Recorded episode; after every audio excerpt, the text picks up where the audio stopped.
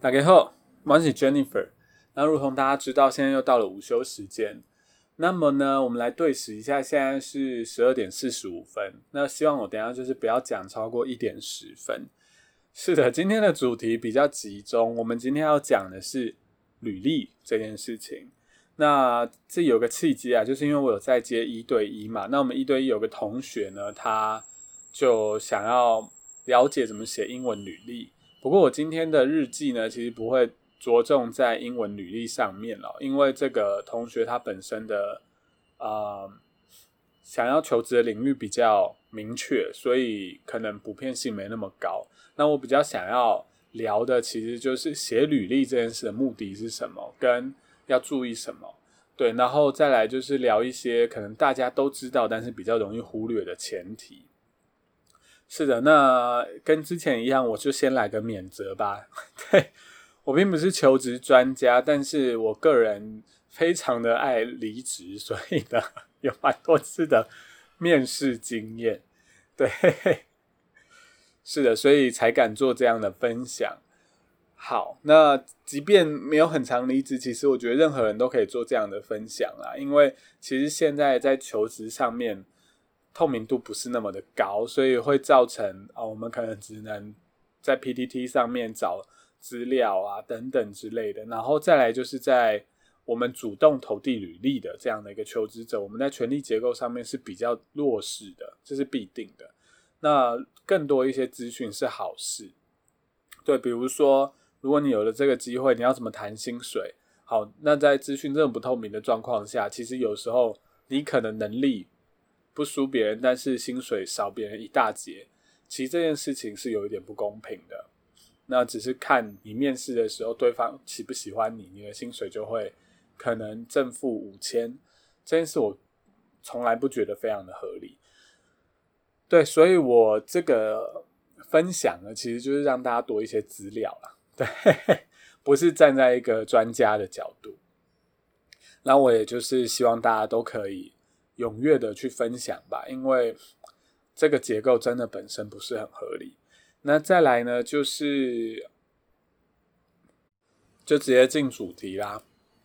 是的，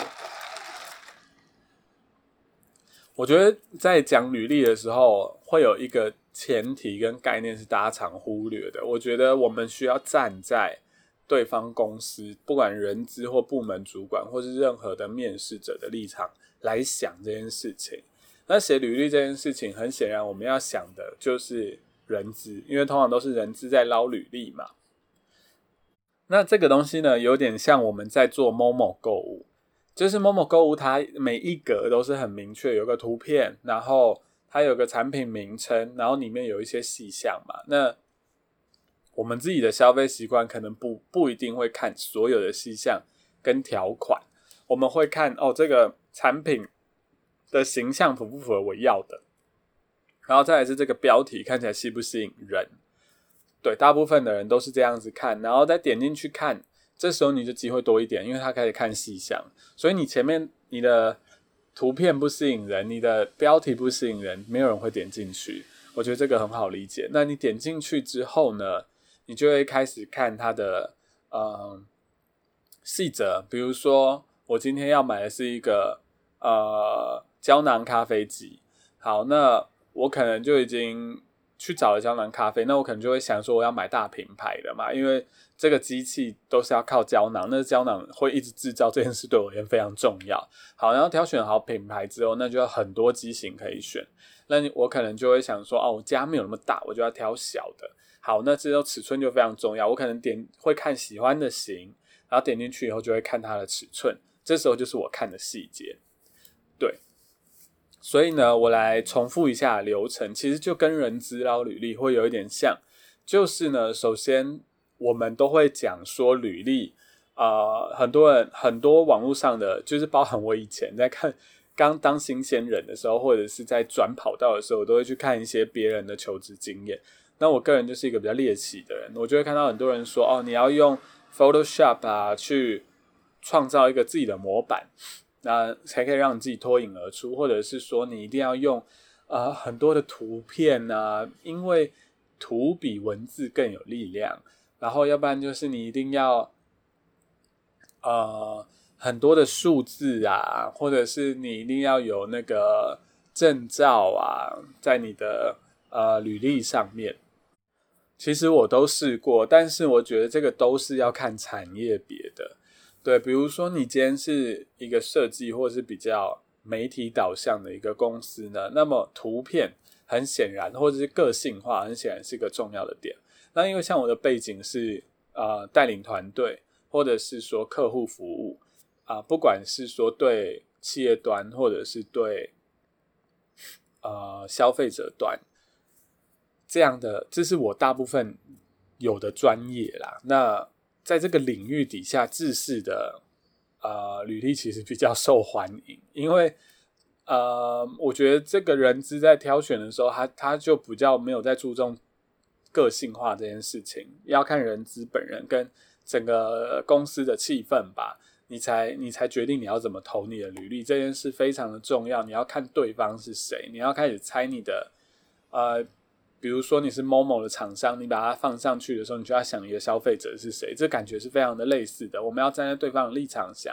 那在我的经验里面呢，用一个知识的履历有什么好处呢？就是对方人资可以快速找到他要的长宽高，就是我刚刚讲我要咖啡机的那个，呃，我要的那个细节。所以呢，标题跟履历好不好去搜寻他要的细节。反而在我的专业领域是比较重要的，所以假设你的专业领域并没有特别的要求个性化，或者是设计，或者是数字这几个事情的话，其实普遍在网络上流传的那个 秘籍，我是觉得，嗯，不一定是那么的实用。对，这个是一个非常大前提，但非常被忽略。所以我觉得我们在等一下看这个履历每一个细节的时候呢，我们都可以用这个大前提去看这个履历该怎么写。所以第一个今天应该只能讲到第一个吧。第一个环节就是你自己的自述，呃，自我自我叙述。对，然后我先讲完一下，我大概会呃讲哪一些环节。然后第二个就是你的学历或经历，就是学经历的部分。第三个呢，就是你的技能；第四个就是你有做过的专案，或者是有什么很明确的成就。对，那今天应该只会讲第一个，就是通常就是 about me 啊。那我觉得在写关于我这件事情的时候，就是它其实有一点像小小的 CV。对，那我来简单说一下 CV 跟 resume 的差别。其实它们差别非常的简单，短的就叫 resume，就是你通常看到一页式的，或是我们在一零四百的那个就叫 resume。然后 CV 的全名我忘记怎么念了，CV 就是很长的啦，就是你你啊，你里面可能会呃，就像一零四，你再把自传加上去，跟关于我加上去，就有有一点像一个完整的 CV。对，但是如果你没有那些呃段落式的，就会比较像 resume。那我其实觉得去分辨这件事不是很重要。对，那只是说，就是对方的有时候，呃，对方求职的会把导到你他个人的网站嘛，就公司个人网站，他会有一些要求。那他有时候会跟你要求 CV，那你就知道你必须要找的是你要找的模板是 CV 的模板。而不是 resume 的模板，因为 CV 通常要的细节比较多。那如果他跟你只是要 resume 的话，你就是给比较短的，因为他想看短的。所以这件事情一定要看得出来。然后再来还有一个是对方网网站会跟你要的，叫 cover letter。那 cover letter 呢，其实就是你写信告诉呃对方公司说你哪一边很赞，为什么他一定要找你要应征你进去。对，所以呢，在 cover letter 里面呢，你一定要有一个 header，你也要有 footer。对，讲白话文就是你要有 hi，呃，或是 dear 人资主管，然 后结尾一定要是什么 best best regards，然后或 sincerely，然后你的署名，就一定要很完整的这样的一个 email 形式在。好，那在写 about me 的时候呢，我其实如果你的求职的领域是很明确的话，About Me 是不用克制化啦，不用太明确的克制化，因为比如说你要找的都是 AM 或者是你要很明确要找的是 PM 或是 BD 等等之类，那这些 About Me 就不用因此去做太大改变，因为领域是明确的。但假设你今天要找 AM 又要找 PM，那这种时候呢，你可能就要写两个 About Me，可能啦。那首先，About Me 有几个要点，那我这边都会列出三个，就是第一个就是你一定要把你要找的，你一定会有分层嘛。第一层就是你非常想要，你一定要进的，你没进你会错愕，然后或者是你会扑街，要不然就是你会突然就腿软跪在地上的那种。我把它叫做第一层好了。那第二层呢，就是你进去你会很高兴，但你你没有像第一层那么的渴望，或者是想付出百分之百的心力去准备。那第三层呢，就是一个保险，买保险。对，那其实我个人呢有进过第三层。那因为可能我个人的，就是眼光没有那么准吧。通常我进第三层都是 比较好的工作，所以。这件事情也也不是说你摆第三层你就不用认真啦，对啊，那我也不太建议说你的目标太多。如果你正在上班的话，你会把自己搞得非常的忙，非常的累。那我今天我觉得我讲完整个 resume 跟之后有机会讲完面试的话，你就知道为什么会把自己搞得很累，因为你每一个都要付出百分之百的心力去做克制化，尤其到后面的关节。那嗯，一招。挡百个呃求职这件事情呢，会会随着你的经历越来越丰厚，会越来越难。对，因为对方会问的细节越来越多。是的，就不像呃刚毕业，你可能就是一份打天下这样，因为你也没什么经历好说。好，那我拉回正题，重点的就是呢，你要把。你的第一层，至少第一层这份你非常想进去的工作，它的工作叙述，或者对工作的种种描述，以及对公司的描述，公司的企业理念，这个事情非常的重要。啊，你要针对这三项，我通常都统称他们叫 J.D，就是 Job Description，Description，对，Job Description，这这个你一定要读一千遍以上。然后你确定你每个环节都熟，每一个字都没有不懂，对你再再来开始下手这个 About Me 这个区块。那当然啦，有有可能你有时候是你原本做的是啊，比如说 A 职务，然后你要转到 B 领域的时候，或是转到 B 职务，他们两个是非常有相关的，但是呢，你可能对 B 职务的。啊，J.D. 就会有看不懂的状况嘛？那这时候你大概就是有个大概的理解就好了啦。对，就是至少他提的名词大概是在讲什么领域，这个东西大概要有一点概念，这样以免你到时候面试你也是很尴尬。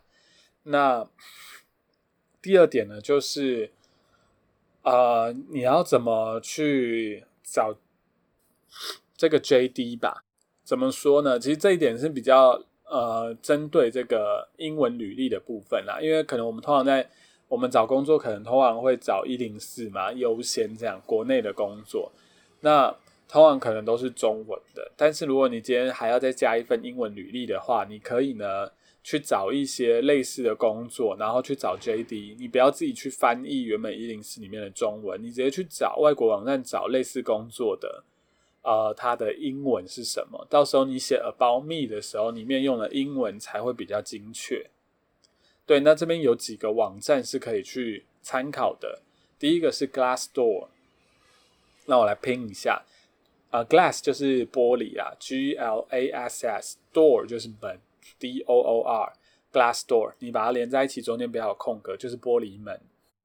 然后另外一个呢，是它很大家比较熟，叫 LinkedIn，Link。就是 L I N K，然后再加个 E D，linked，linked，然后 in 就是 I N，就是在里面的。那 LinkedIn 这个网站呢，你也可以找到你要的 J D。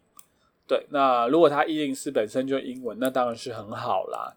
是的，然后第三点呢，就是尽量的克制化啦。如果有需要的话，对，那当然如果你是在职啊，然后你可能有一点。难每一个都工工就是克制化的话，就像我刚讲的，至少 Level One 这样的呃第一层的这样的一个工作，你自己界定的，你一定要去克制化。唉，不好意思，刚刚去擤个鼻涕，真的是过敏越来越严重。哦，然后乐色车又来了，哎，真的是，他真的爱伴随我的午休。好，那 About Me 呢？这边我提供一个大家一个非常好的小诀窍，自己讲，就是 Copy and Paste。呃，因为这样这样说啊，LinkedIn 呢，它其实就是国外的一零四，但是它又有点 Facebook 的功能。那关于它的起源跟呃它的概念，大家可以去参考一本书。好，突然忘记这本书叫什么名字，反正。这个作者也写了另外一本书，叫《闪电扩张》啦。那他的前一本书就是是，他其实就是 LinkedIn 的创办人。那大家可以去找他关于 LinkedIn 的那本书。对，如果你有兴趣，就好好找，因为我懒得找放在部落格上面。但我没有那么推那本书，因为我对 LinkedIn 这件事情是保持着一个问号的。但为了不离题呢，我们讲一下 LinkedIn 它的概念呢，就是它可以公开。你所有的 po 文跟你的履历给全世界的人看，那当然你把你要把它锁起来也是可以，但就是丧失 LinkedIn 的功能。它这功能呢，最呃它的优点就是，比如说你在一零四上面嘛，你可能爱写什么就写什么，其实对方公司是不知道你有没有那个技能的。但但是在 LinkedIn 上面，你可以找你的老板、你的同事来来帮你做推荐，就是说哦，你这个技能真的是他们认可的。对，就是有点推荐制，然后它做一个平台这样子。那同时，LinkedIn 上面也会有啊一零四本来的功能嘛，就是啊公司可以抛职缺，然后啊很多猎人头也都会在上面去找人才这样。好，那我讲那么多，做一个 LinkedIn 的介绍了呃的原因，就是 LinkedIn 上面有非常多的宝库呢，大家可以去捞啊这个大家的履历是怎么写的。再来是他的 About Me 是怎么写的？对，大家可以去参考。是，对。那比如说你今天想找的是一个呃，比如说客服主管的工作吧，你可能就可以找一个什么 Customer Service Supervisor，或者是你想要找一个呃账户那个什么那个叫呃客户管理的工作，你就可以找 Account Manager 这样子。或者是业务方面的 business development manager，这样你就可以在 LinkedIn 上面找，然后找你看起来最舒服的英文，然后去做一个临摹。对，那我我还是觉得不要抄袭啦，因为对方人资应该也会知道这件事情，然后会去 LinkedIn 上面呃去 copy and pass，然后看你这个人是是不是有抄袭的癖好。对，我觉得就是一个参考这样子。好，那这边有几个字我的推荐给大家。推荐完，我觉得今天的分享就差不多了。果然就是如我预期，就是 about me。好，第一个字呢，其实我等下会分享一二三四五五个字，这五个字都是动词，做动词使用。那在履历上面，about me 呢，其实可以多使用一些短句啦，对，然后搭配一些数数据，对，会让你的 about me 更具有可信度。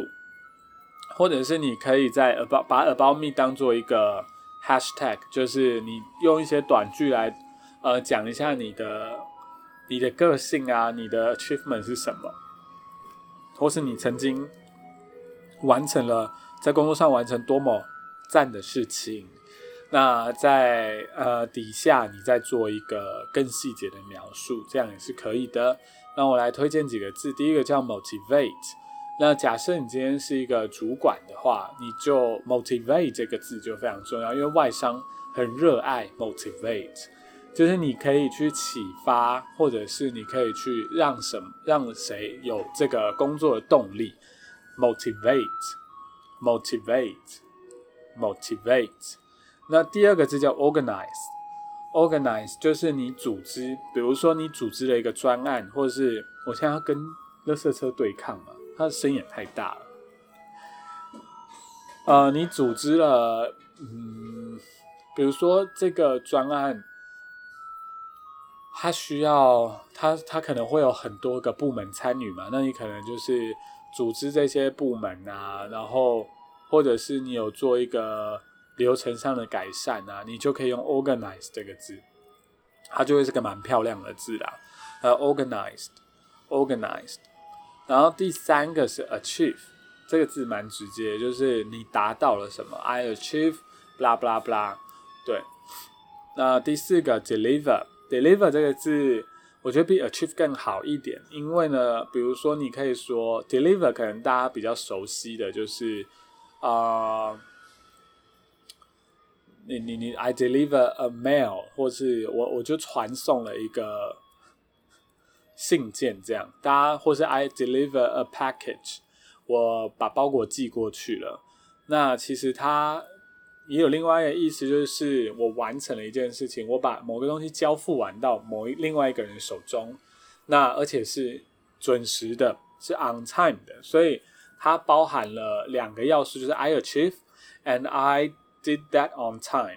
所以 deliver 其实是一个蛮蛮不错用的字词。然后最后一二三四第五个叫 identify，identify 就是去辨别吧。这个特别适用在 troubleshooting 上面。呃，什么叫 troubleshooting 呢？其实就是解决问题。对，第第一个 trouble 就是问题嘛。那 shooting 的话就是把它干掉，就你把问题干掉，就是解决了问题。好，那这通常其实一开始应该是在城市语言上面用的啦，我猜啦，因为。我也是进社会很久以后才听这个字，那要不因为我就想说啊，为什么不讲 problem solving？对，但两个其实是差不多意思。然后反正你 identify a problem，或是你 identify a trouble，然后你去做 troubleshooting，这个 identify 差不多是这样用。那你当然可以把它用的啊更活泼一点吧，或是更生动一点，就是比如说你做了什么 project。那原因是哦，你 identify an issue，你找到了一个什么样的问题，然后你怎么把它完成？这样，比如说 identify 完之后，你就会去 organized 怎样的 meeting，或者是 organize a workflow，然后呃，然后 expect 怎样的 outcome，然后你 deliver 整个 project。就是你完成，而且把东西做了，做这在时间你预定的，比如说 Q one 之前做完，它就是一个很完整的句子。然后当然是形容 pro 那个 project 上面了，会比较实用。那假设你想要把你非常骄傲的 project 放在 about me 的话，这个是一个会非常好用的词，而且会用的非常漂亮。那 about me 呢，通常也都是大家。呃，人资或者是部门主管在现场面试的时候，第一个通常第一眼会看的，对，因为他通常会第一个会问你的问题就是啊，introduce yourself 啊，或是 tell me a little bit about yourself，就是叫你自我介绍。那这时候你在介绍的时候，他就会从 about me 开始看。那你也或者你也可以去引导他从 about me 开始看。所以呢，只要因为第一个问题通常都是 self introduction，然后再来 about me 也通常都是在。resume 的啊第第一个部分嘛，通常你就两三行 about me 就解决掉。那这个它是非常有一个零呃，你你去呃引导整个面试的走向，就是你可以引导面试官要做什么。那这就是 resume 最大的威力，叫 manipulation。我是真的开始乱教人。是的，但是我都是这样使用我的 resume 的。resume 其实不是介绍你自己，它只有两个最主要功用。第一个就是叫人资打电话给你，第二个呢就是你要引引导整个面试的走向，让自己的胜率高一点。对，那第一个呢就是我们之后一直会讲的嘛。那第二个就是你要在每一个部分做一些小花招，有一些细节你要注意，你才可以 manipulate。整个 interview，对我想要就是用言云起，但是我觉得这个真的是一个很好用的技巧。那如果你之前呼吸它的话，我会希望你就是把它写起来。对，那真的有用的话，麻麻烦就是分红给我。是的，好，See you next time。午休时间到了，我超时了。